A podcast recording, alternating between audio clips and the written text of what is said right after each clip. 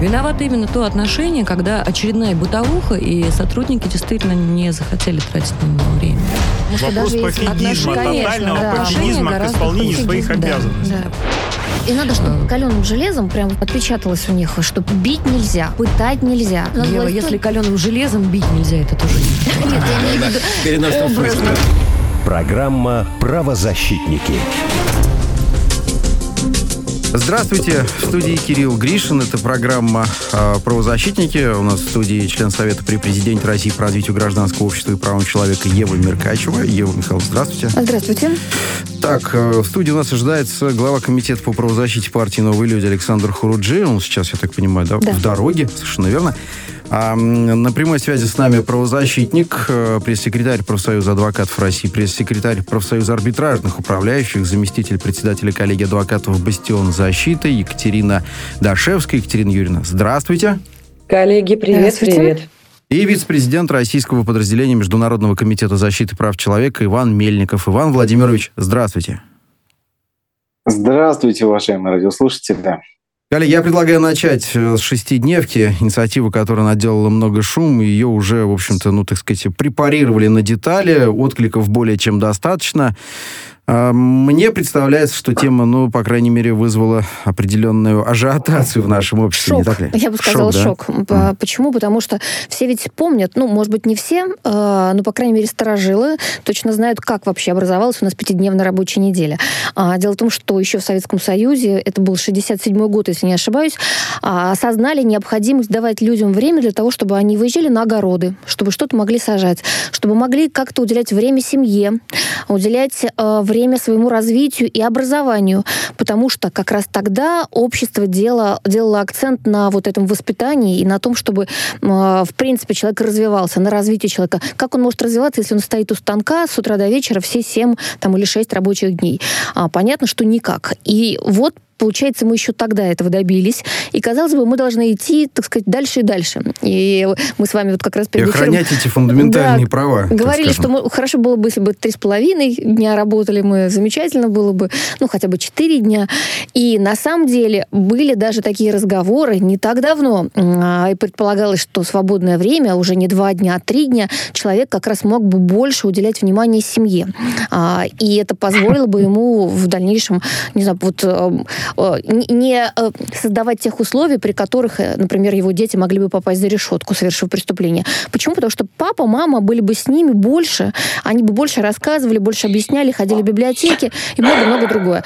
И тут сейчас неожиданно нам говорят, а давайте-ка вернемся к шестидневной рабочей неделе, и пусть у вас не будет не совсем время на то, чтобы с семьей его провести, и в целом даже отдохнуть. И, честно говоря, вот эта дикость, а, вот это сворачивание каких-то фундаментальных треб... таких требований к условиям труда, к, вообще к заботе о здоровье человека, который много работает, вот э, то, что... Вот это право какой-то нигилизм, опять же, про который говорил недавно председатель Конституционного суда Валерий Зорькин. Э, вот это скатывание в э, средневековье и отказ от тех достижений, которые у нас были, вот э, я считаю, что это, вот, честно говоря, недопустимо. Иван Владимирович, э, что думаете вы по этому поводу? Я думаю, что, безусловно, фундаментальное право э, на трудовые права, они действительно у нас уже сформированные.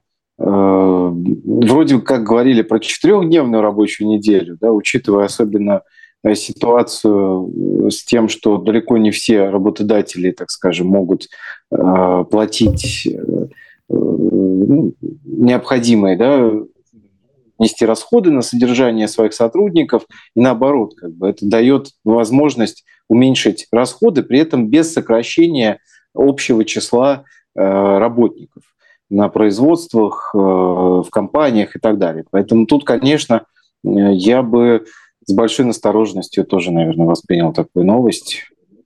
Ну, разумеется. И у нас на связи партнер юридической фирмы Орлова Ермоленко Александр Ермоленко. Александр Сергеевич, здравствуйте. Александр Сергеевич, э, добрый день. Да, добрый день. Я знаю, что вы большой специалист по трудовым вопросам. Все-таки мне интересно ваше личное мнение. И как вы считаете, а если потом такая инициатива вдруг, не дай бог, конечно, но вдруг а, будет принята, а можно ли ее будет оспорить и в каком порядке? Может быть, в том же Конституционном суде?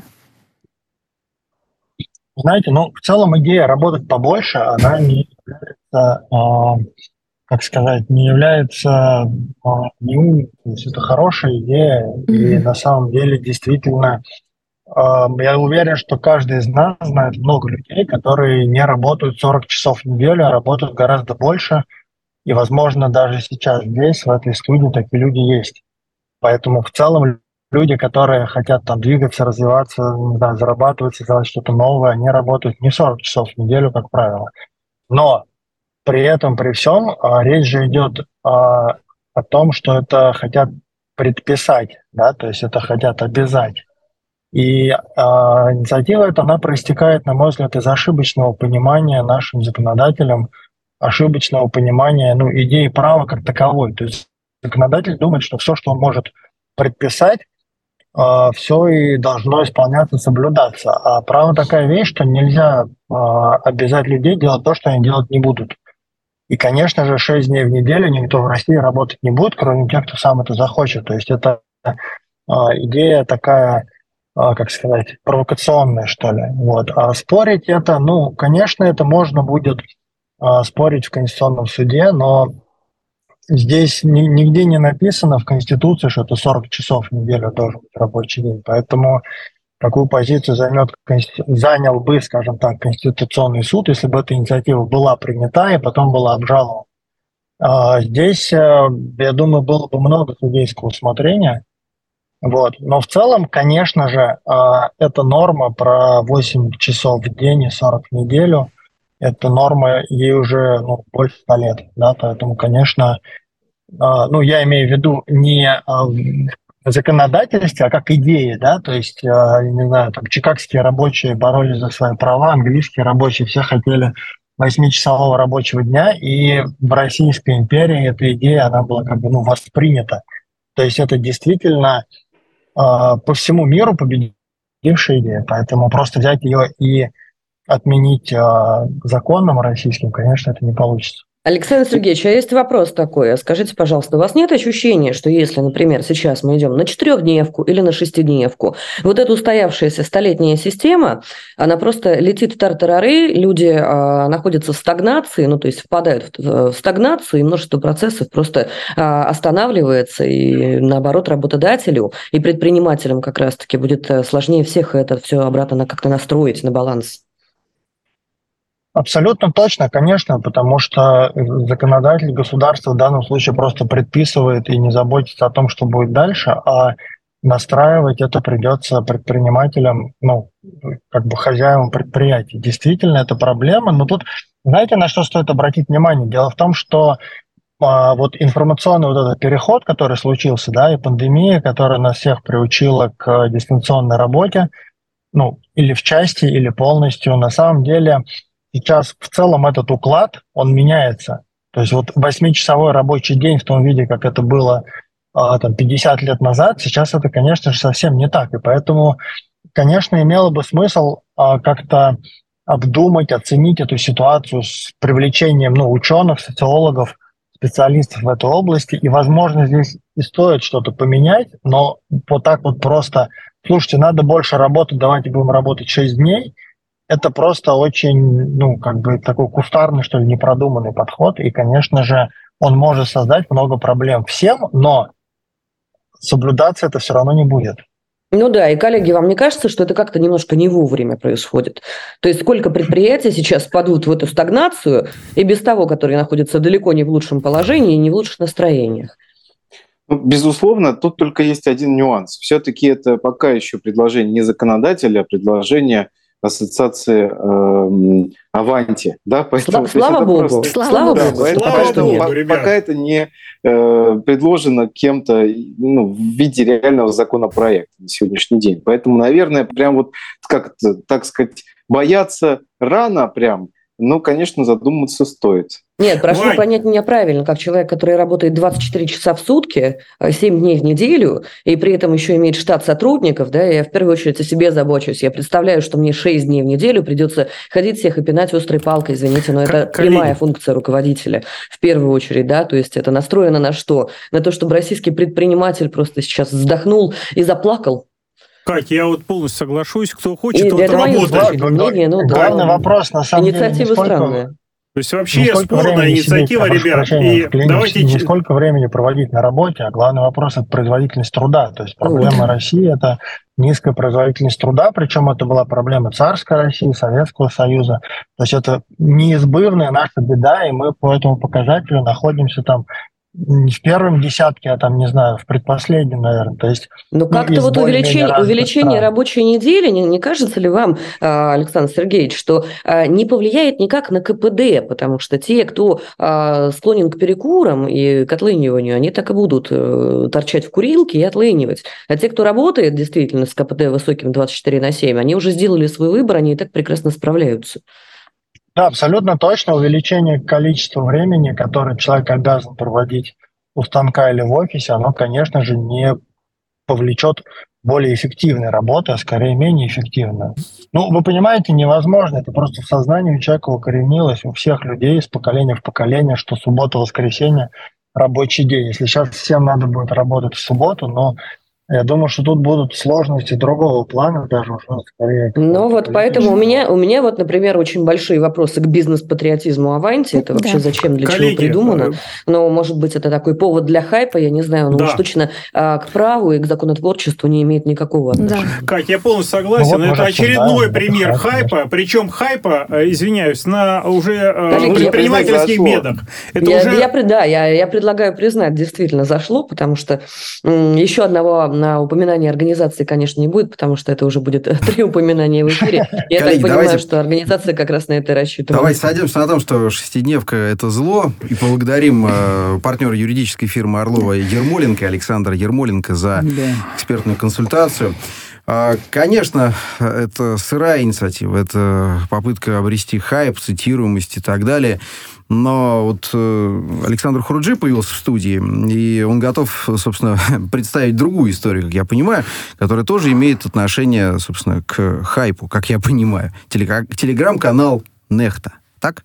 Next, да. Но смотрите, Next. да, я все-таки про предыдущую новость добавлю свои 5 копеек. Я считаю, что вот этот хайп постоянный, такое впечатление, что сейчас какой-то чемпионат э, по популизму, да. потому что каждый день какие-то предложения. Одни предлагают повысить налоги до 30%, другие всем по миллиону раздать, кто автомобиль купить хочет, да, то есть я не знаю, я как предприниматель просто иной раз открываю новости и удивляюсь. Наверное, надо как-то э, признать, что у нас есть Государственная Дума, те лица, которым мы дали право вносить э, законодательные инициативы. Но почему сейчас, получается, пресса хватается за любой хайп, раздувает из этого слона, и мы потом, э, как предприниматели, э, просто в шоке от того, что происходит. Ладно, вернемся к теме. И, значит, у нас есть такая история давняя про Протасевича и Софью Сапега. Значит, получается, россиянка, которая поверила оппозиционеру, значит, из Беларуси, я напомню, она оказалась э, в тюрьме, сажали даже самолет, уникальный достаточно первый такой случай был. И, соответственно, дальше что происходит? Э, парень этот девушку бросает, э, находит себе другую. Софья Сапега, напомню, получает 6 лет. А, общего режима. И он и не милует, причем Да, и, и самое интересное, что сейчас происходит. Значит, да. более того, этот парень оказался настолько жидкий на расправу, что он еще на свою девушку дает показания, да. А вот, а дальше что происходит? То есть все, что возможно вот сделать а, для дискредитации оппозиции, он сделал своими действиями, но а, получается, самая пострадавшая оказалась наша россиянка Софья Сапега, которую, в отличие от этого Протасевича, никто не не помиловал, которая до сих пор сидит. То есть такой человек вот поверил, она пошла за этим молодым человеком, угу. и в результате оказалась без вины виноватой, но только он уже на свободе, а она будет 6 лет отбывать. Слушай, какая тема интересная. Здесь и про женскую судьбу, и про то, что женщины часто бывают да. ведомые, если мы говорим о преступлениях. И действительно очень некрасиво получилось, потому что президент Белоруссии а, милует своего гражданина, но отказывается миловать, миловать за то же преступление, причем на вторых ролях гражданку России. России. А у нас Давайте попросим а а нашего секунду. президента помиловать Софью Сапегу. Просим, да, мы прямо сейчас Просим. обращаемся, да, надеемся. Верно. Ну, а нас ведь я хотел сказать, что у нас союзное государство. Получается, инструмента... инструментальная эта история ну, пока не очень работает. Но попросить-то центра... мы можем. Да. Директор Центра системной правозащиты Дмитрий Беляков. Связь установлена. Дмитрий, добрый день. Добрый день, Дмитрий. Добрый. Добрый день, добрый день, уважаемые студия. Как нам Сапегу освободить? Расскажите. Ну, вопрос, конечно, интересный. На самом деле все должно решаться в рамках правовых возможностей. Я Но полагаю, мы не здесь, выкрадать. конечно, в большей степени должна присоединяться именно российская сторона. И вот вы а, обозначили вопросы и помилования, и обращения к президенту. Я так полагаю, что в ближайшем времени она будет передана в Российскую Федерацию. Вот, и здесь уже по законам Российской Федерации а, обратиться к президенту ее помилуют. Как бы этот вопрос э, все решаемые. И э, просто правозащитная даже сфера деятельности, различные деятели правозащитные в России больше развиты и больше присутствуют и в медийном поле, и в общении с высоко- с высокопоставленными чиновниками, принимающими Да, вы решения. Я правы, думаю, у нас, вопрос у нас даже решен. передача своя есть, я вас дополню. У нас даже Дорогой своя передача Дмитрий. Валерьевич. Дмитрий Валерьевич, да. Я думаю, коллег возмутило, но из интро мы так поняли, да. Во-первых, сама судьба девушки, потому что вот а, мужчина, который втянул ее во всю, во, весь- во всю эту блудную, да, он вышел сухим из воды. Он быстренько так между-между смыслов прошел, со- соглашение заключил, у него все в порядке, он помилован. А вот девушке это не позавидуешь, потому что вот вроде бы такая вот она влюбленная, да, по этой истории, пошла за ним, можно сказать, на революцию и получила больше всех. Поэтому мы, конечно, не можем ей не, не сопереживать. И здесь вопрос, ей уже достаточно досталось. И э, на территории Российской Федерации мы ее не видим. Почему вы так убеждены, что она окажется на территории Российской Федерации, на родине и будет помилована? А, Уважаемая Екатерина, отвечу следующее, что Роман Протасевич, он пошел на сделку со следствием, а его знакомая, она на эту сделку, насколько я знаю, она не пошла с белорусским следствием на сделку. И здесь уже вопросы решаются на данный момент именно межгосударственно с точки зрения экстрадиции ее в Российскую Федерацию. И насколько я обладаю информацией, то этот вопрос будет э, решен в ближайшее, э, в ближайшее время по ее, по ее экстрадиции. И уже дальнейшая судьба ее будет определяться российским законодательством. И, как вы говорите, и насколько вы озабочены ее судьбой, я с вами э, всецело согласен, что след, ну, помилование должно быть, если она обратиться к президенту Российской Федерации Владимиру Владимировичу. Вот таким Уважаемый вот образом Дмитрий. могу. Ну а с точки зрения вообще, как вы вот преподнесли профессионально то, что э, девушка пошла за своим э, молодым человеком вот в эту всю деятельность, и случилось так, что в конечном итоге э, молодой человек уже сейчас э, помилован, а девушка еще отбывает наказание. Ну, здесь просто э, вопросы разного гражданства и то, что она находится на территории Республики Беларусь. Я полагаю, что если бы эта ситуация прошла в Российской Федерации, то была бы ситуация э, ровно наоборот. Но, Дмитрий, опять же, вот, да, кстати, совет всем девушкам интересно. в данном случае, любите девушки простых романтиков, а революционеров нет, потому что заканчивается это плохо. Всё. Военных летчиков и моряков, все А- верно. А вот, а вот мне кажется, знаете, что здесь было бы правильно со стороны Романа, как порядочному все-таки мужчине, э, самому, насколько я знаю, он э, стал тоже правозащитником и начал заниматься правозащитной деятельностью. Поправьте меня, Дмитрий, если я не прав. Все верно в нашей Но, э, организации, он- да, все он- правозащита Да, волонтер. да, да. Не может ли он случайно попросить все-таки президента Лукашенко помиловать свои э, м, как? даму? Вот так, вот А так. как? А вот что я так. считаю, это было бы абсолютно правильно. И Ну, кстати, стороны, ну, я Иван Владимирович, конечно, Иван Хорошая Владимирович, идея. так сказать, прав. эм, ну, А почему мы до начать сих свою пор- правозащиту а, неплохо. Почему мы до сих пор от правозащитника Протасевича этой просьбы-то в публичном пространстве не А он еще услышали? себя не осознал, наверное, между прочим, правозащитником, и коллеги. логично. Он себя еще не осознал по правозащитникам. Ну, давайте вот мы сейчас обращаемся. Роман, как мужчина, как правозащитник, э, походатайствуйте, пожалуйста, о помиловании нашей гражданки, гражданки Российской Федерации Софьи Сапеги. Да, жениться не обязательно, но вот Да. написать Ну, такое я письмо и скажу, обратиться да, с юридической обязательно. точки зрения она должна сама написать э, вот эту бумагу и обратиться э, к главе государства. Я думаю, она писала, причем я, более того, я даже знаю, что она писала, поэтому давайте уже миловать. Уже пришла пора второго этапа. Верно. Тем более, что вот я открыл подверстку новостей в июне прошлого года. Сапега просила Лукашенко Вот, о помиловании. Вот, вот.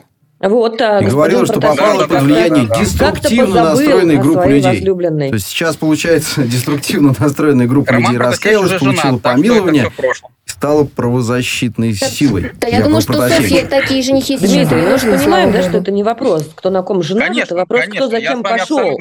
И кто кого куда втянул. да. И, Уважаемая да, Екатерина, с правовой точки зрения знают, я с вами каким абсолютно образом согласен. это делается, да. Моя позиция вообще следующая, что нужно все-таки больше проявлять гуманность э, даже к политическим оппонентам, э, которые э, совершили какие-то ошибки, и просто с точки зрения гуманизма, вообще в целом подхода к данной ситуации, нужно быть более гуманными, особенно в годы мира, единения Итак, и давайте, тому подобное. Давайте Вообще, финализируем. В, целом, в общем и целом подход такой, что за одни и те же дела как бы ну, людей надо по одинаковому наказывать, либо все-таки миловать. Давайте финализируем. Значит, ну, обращение ну, знаете, от Романа ждем. еще меня, Дмитрий, это, наверное, респект в вашу сторону, а что в союзном государстве все-таки, а, во-первых, а, на текущий момент достаточно сильный центр правозащитный образовался. Действительно, правозащита в Беларуси еще не настолько укреплена, не настолько сформирована, как в Российской Федерации, но я вижу тенденции, я вижу, что действительно этот процесс идет, и в этом а, вашу большую заслугу тоже вижу. И вот, вот такой вот вам респект. Спасибо вам за это.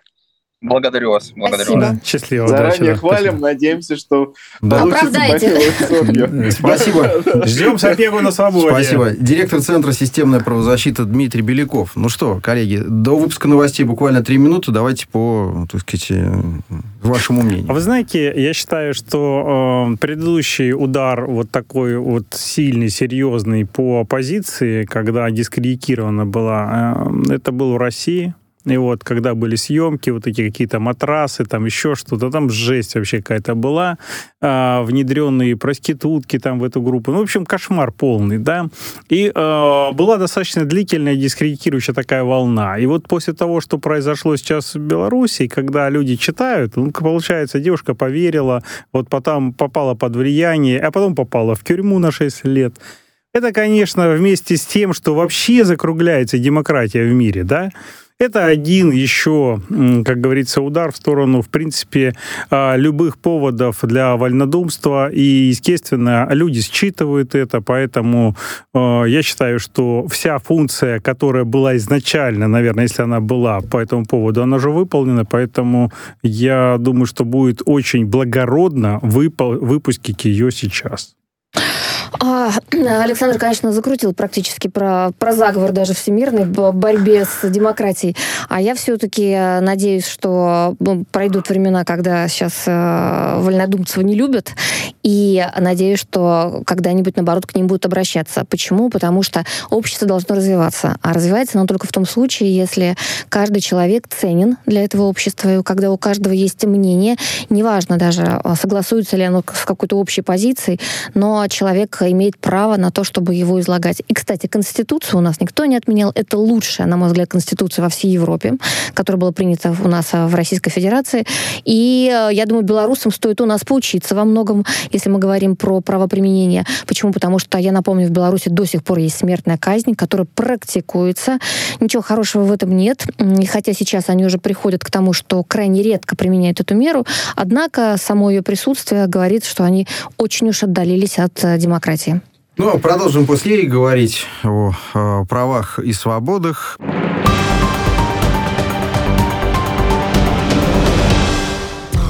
Всем привет! Меня зовут Надана Фредериксон, телерадиоведущая, журналист, репортер. И каждый вторник в 21.00 я буду ждать вас здесь, на радио «Спутник». Обсудим главные события на международной арене. Ну и, конечно, я поделюсь с вами тем, что я видела и слышала как репортер в зоне проведения специальной военной операции и не только там. Услышимся! Пропустил программу? Не беда. Весь эфир и не только. На радиоспутник.ру Здравствуйте, я Дмитрий Евстафьев, политолог, аналитик, профессор, который пытается смотреть в мир, политолог-патологоанатом, политологический акын, который поет вам только о том, что он видит, и только о том, что он понимает сам – Никогда не скажу вам то, что не знаю, никогда не стану вам рассказывать о том, что не понимаю, не вижу и не могу оценивать рационально. Пытаюсь оставаться на платформе здравого смысла, пытаюсь делать так, чтобы вы узнали что-то интересное. Мне также важно, чтобы вы заинтересовались вопросом и сами попытались что-то узнать, как просто рассказать вам о том, что происходит в мире. Мне важно, чтобы вы искали, думали, решали для себя, при этом оставаясь людьми.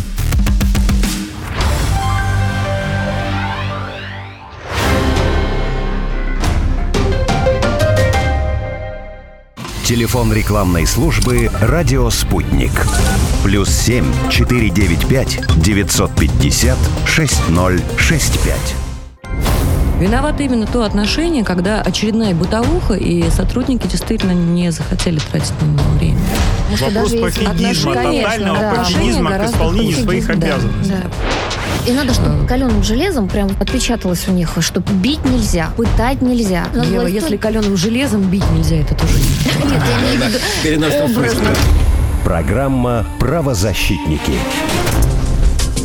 Продолжаем эфир. Э, президент Владимир Путин э, поручит рассмотреть идею Верховного суда о несодержании под стражей женщин, совершивших впервые преступление небольшой или средней тяжести. Мне кажется, достаточно логичным э, выглядит это ну, поручение, пока еще даже не инициатива. Не так ли, Ева Михайловна? Да, это... Нет, почему? Это законодательная инициатива, все, да? потому что, да, законопроект уже отправлен. Причем их всего два таких документа. И могу сказать к радости СПЧ, потому что мы были инициаторами а, и вообще в целом эту идею давно поддерживали и разбирали на Совете по правам человека. А, здесь много нюансов. А, первое, конечно, это то, что у нас СИЗО переполнены. Второе, что женщинам за решеткой приходится невыносимо тяжело.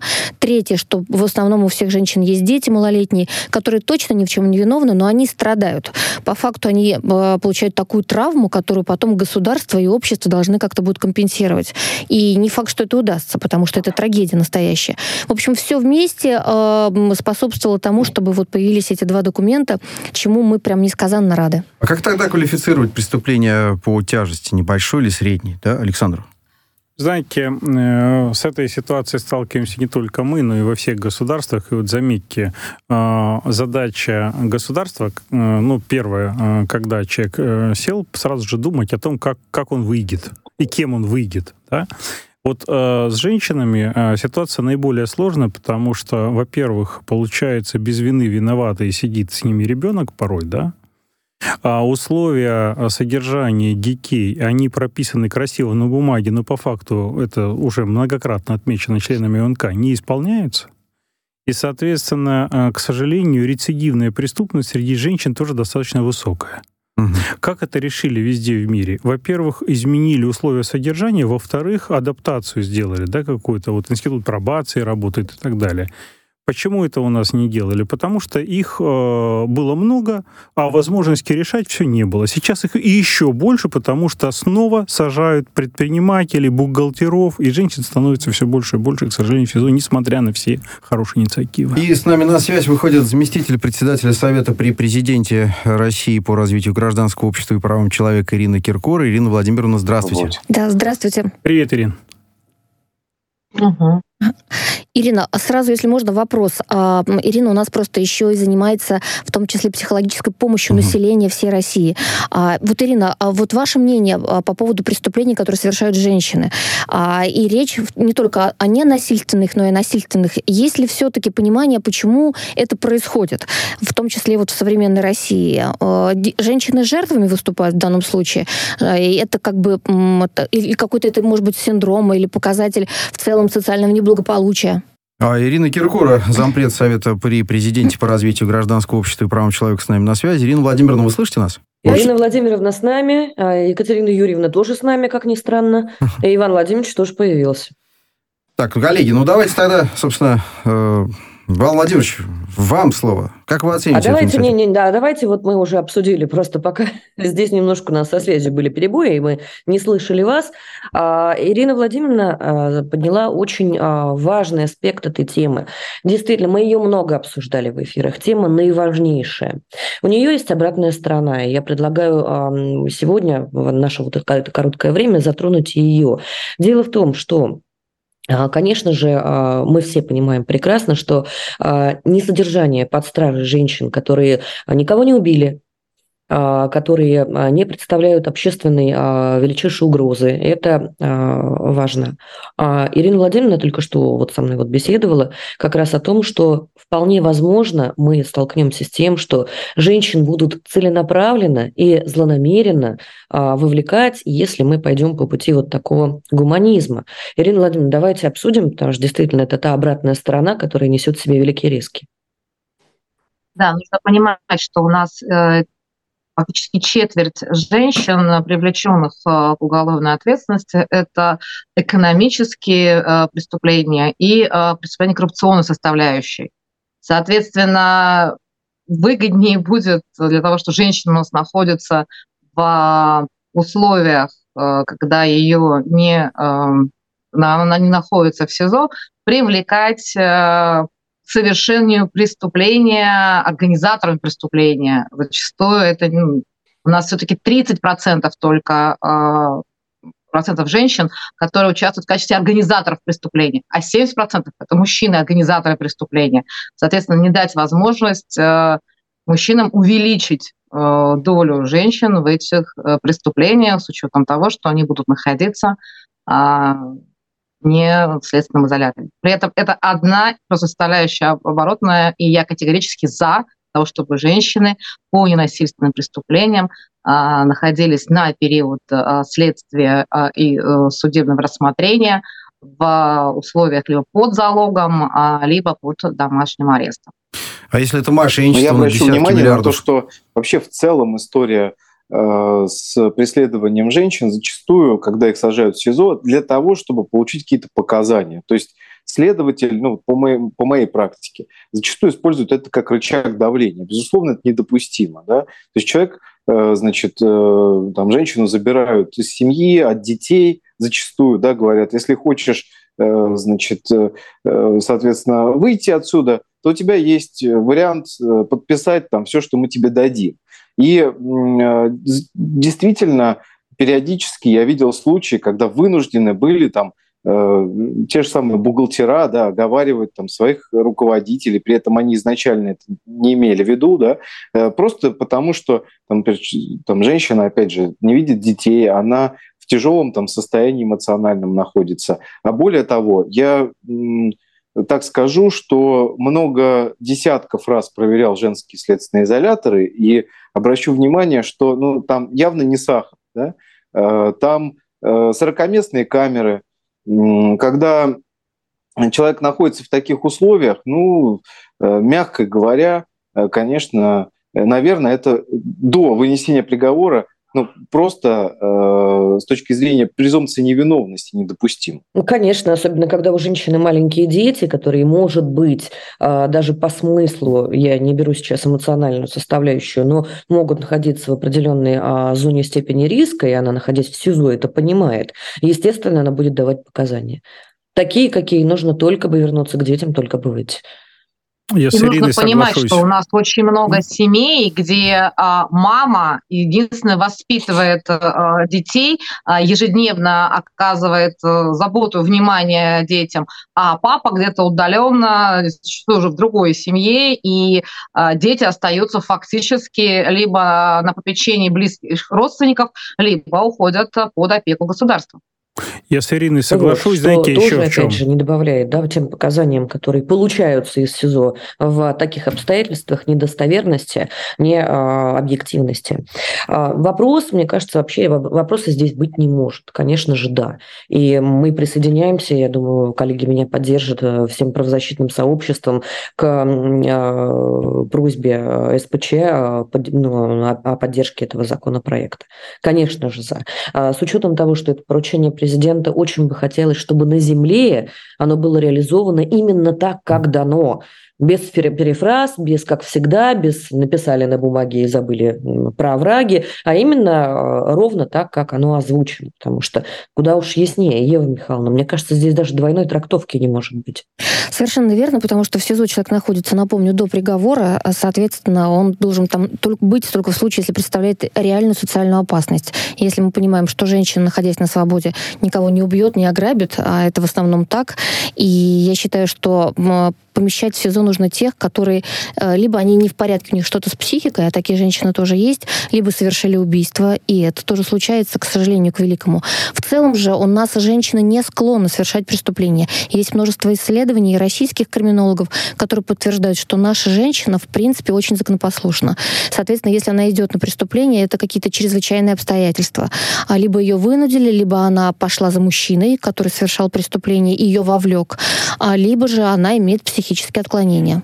Ну, я с Ириной также соглашусь все-таки. Я считаю, что женщина не должна превратиться в инструмент совершения безнаказанных преступлений. То есть она обратила внимание на очень важную составляющую, которую я слышал неоднократно, когда речь касается по статьям по продаже наркотиков, распространения, да. И мы знаем, что там, где эта организованная ситуация носит характер, женщины отдуваются за мужчин, за всех и сидят. И вот э, поскольку им дают, как правило, меньшие сроки, и если у них там у многих там пятеро детей, то использовали как инструмент ухода от ответственности. То есть надо очень аккуратно подойти к Ох, во-первых, не дают меньшие сроки, Александр. Это какая-то иллюзия. Дают, вот, на юге Александр, так. ну вот только вот аспирантки дали 17 лет за наркотики, хотя перевозил их муж ее. Соответственно, это про то, что не всегда я, женщины Я тебе говорю про, а, скажем так, цыганские семьи, да, которые на юге России распространена. Это э, была тема очень.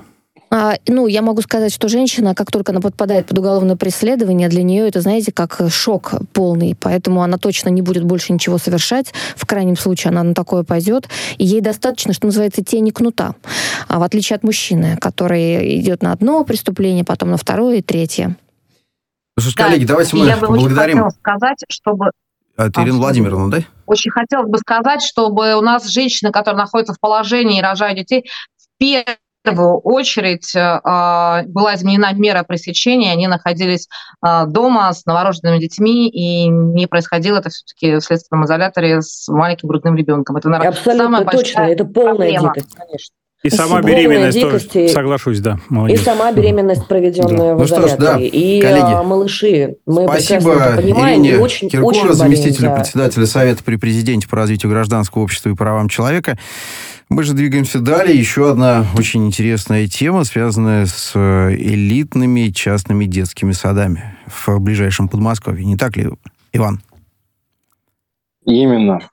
Э, я бы обратил внимание на то, что недавно э, прокуратура Истринская в Московской области э, выявила целый ряд нарушений э, на нескольких листах, просто нарушения значит, одно за другим в частном элитном детском саду в, на Новой Риге. Удивительно другое. Удивительно, что несколько лет никто, оказывается, этот детский сад не проверял.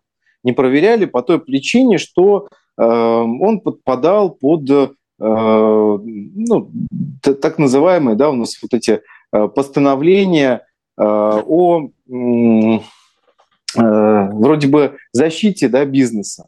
Но однако, если мы говорим о моратории на проверку, э, естественно, должна существовать серьезная разница между э, теми учреждениями, где безопасно, и теми учреждениями, которые, если есть информация о нарушении прав ребенка, ну, явно должны были проверяться.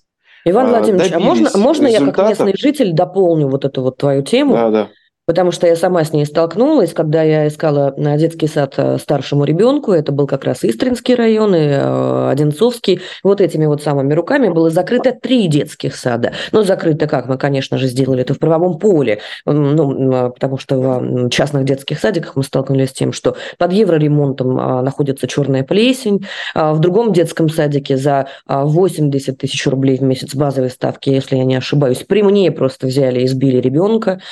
Вот. А, и, а, естественно, на это разбирательство а, ответ один. Эти детские садики никто не проверяет, а у родителей есть иллюзия, что при достаточно высоком ценнике они могут рассчитывать на сервис. Так вот, это совершенно не так. Вы не можете рассчитывать, уважаемые родители, на сервис. Я всем рекомендую, кто сталкивается с вообще частными детскими садами и учреждениями, в первую очередь проверить а, у них документы, проверить, а, когда последний раз вообще анализировали это помещение с точки зрения его пригодности, потому что частные детские садики, как правило, снимают дома. А что там в съемных домах до этого было, никто вам гарантировать не может, куда вы отдаете своего ребенка. И, конечно же, человеческий фактор, потому что специалисты, которые должны бы быть в таком вот платном учреждении и должны быть компетентны, в итоге набираются черти где, извините, мой французский, это действительно так. Они набираются не просто а методом чатиков с вакансиями, это абсолютно безобразный подбор. Ну, я предлагаю обсудить подробнее вместе с адвокатом э, Павлом Чугуновым. Он с нами на линии. Павел Семенович, добрый день. Ну вот... Э, добрый день. Да.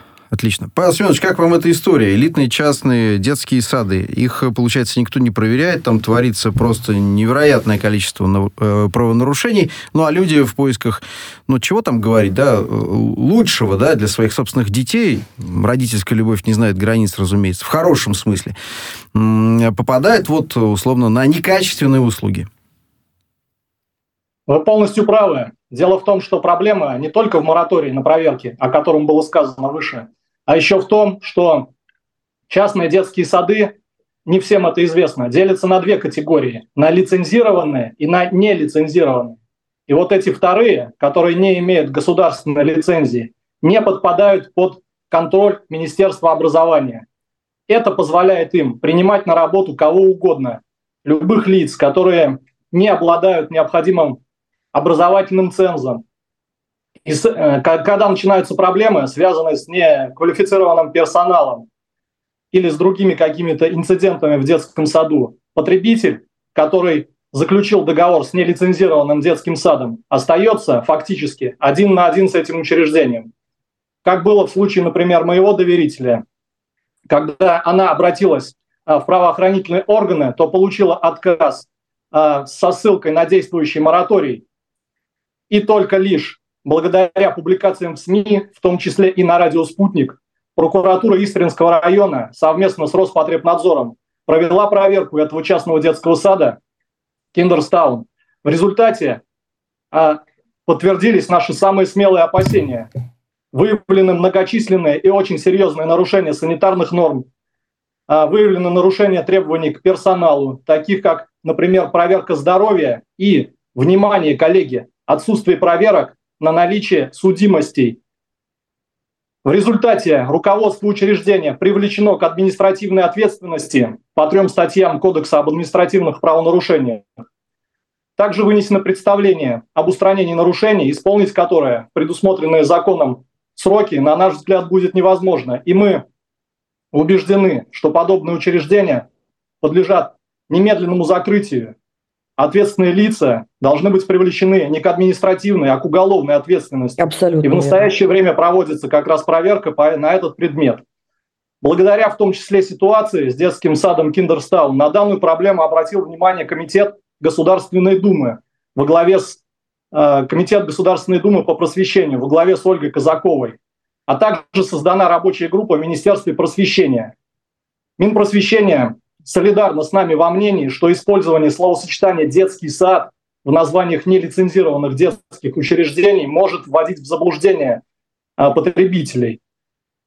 И мы в настоящее время прилагаем все усилия к тому, чтобы деятельность нелицензированных детских, частных детских садов а, в ближайшие сроки была урегулирована на законодательном уровне.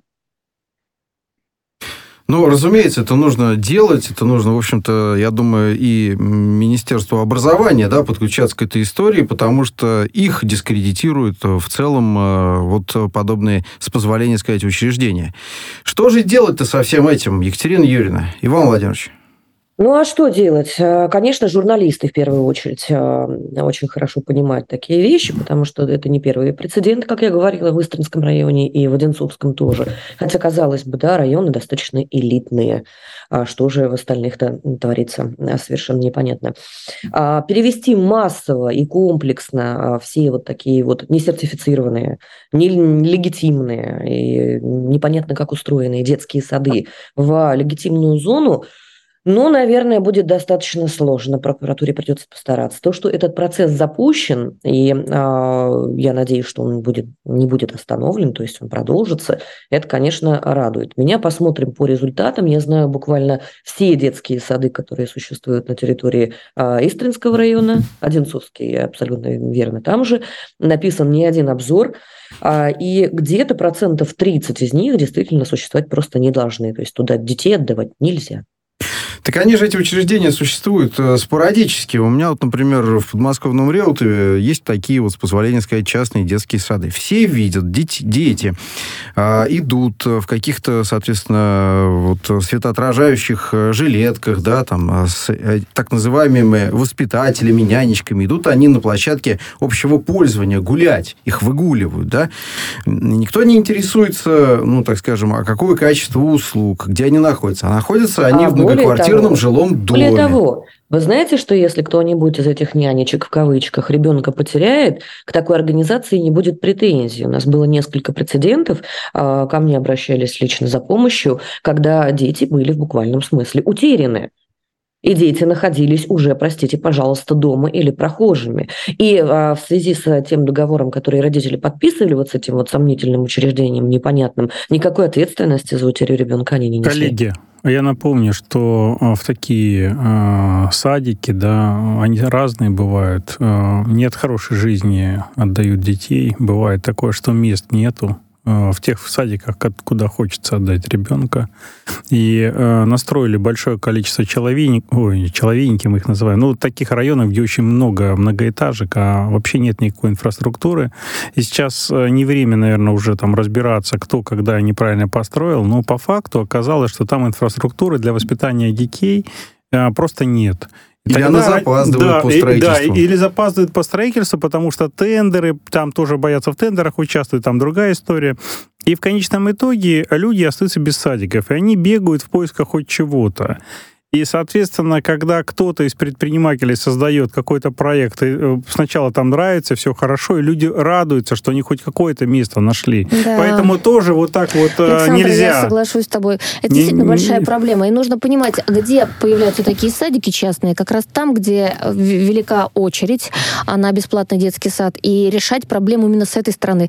Поверьте, любой здравомыслящий родитель лучше отдаст в хороший государственный Конечно. садик, где он точно знает, что все сертифицировано, сертифицированы, образовательные программы известны, утверждены Миноборнауки, где каждая нянечка прошла медкомиссию и так далее, и так далее.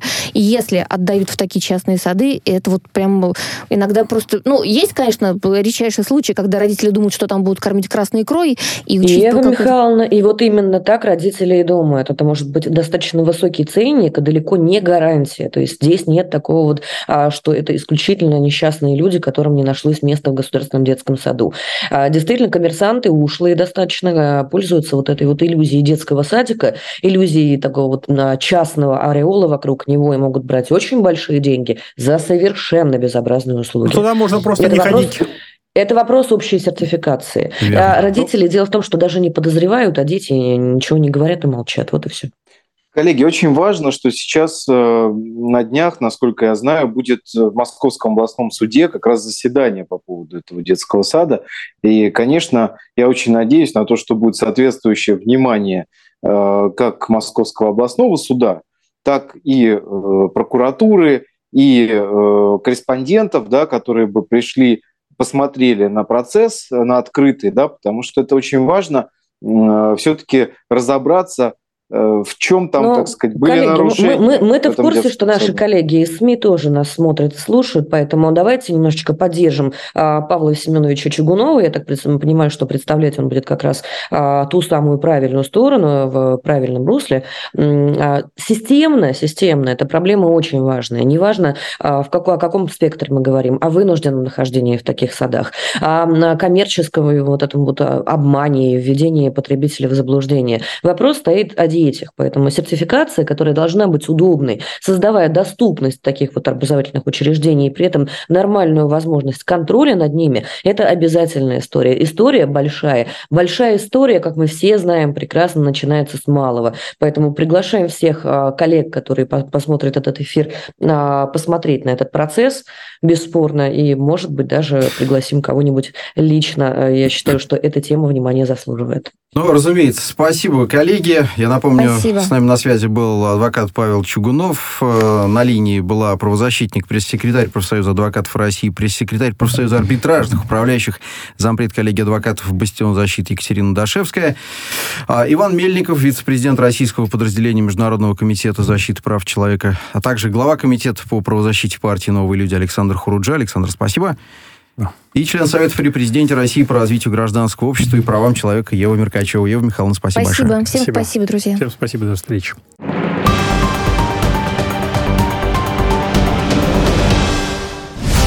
Узнать за 90 секунд.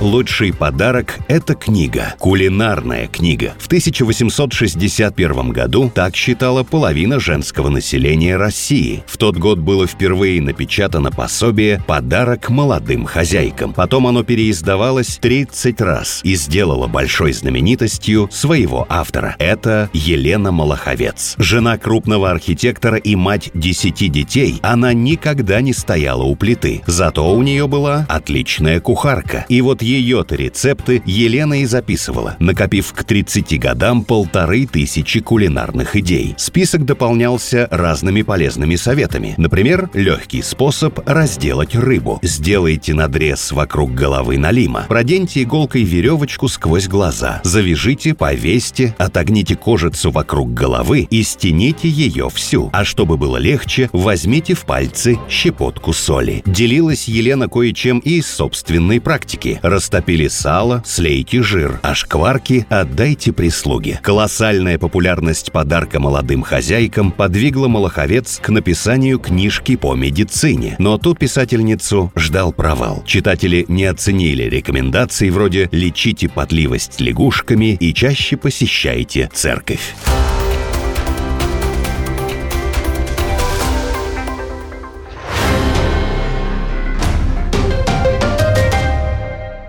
Телефон рекламной службы «Радио Спутник». Плюс 7 495 950 6065.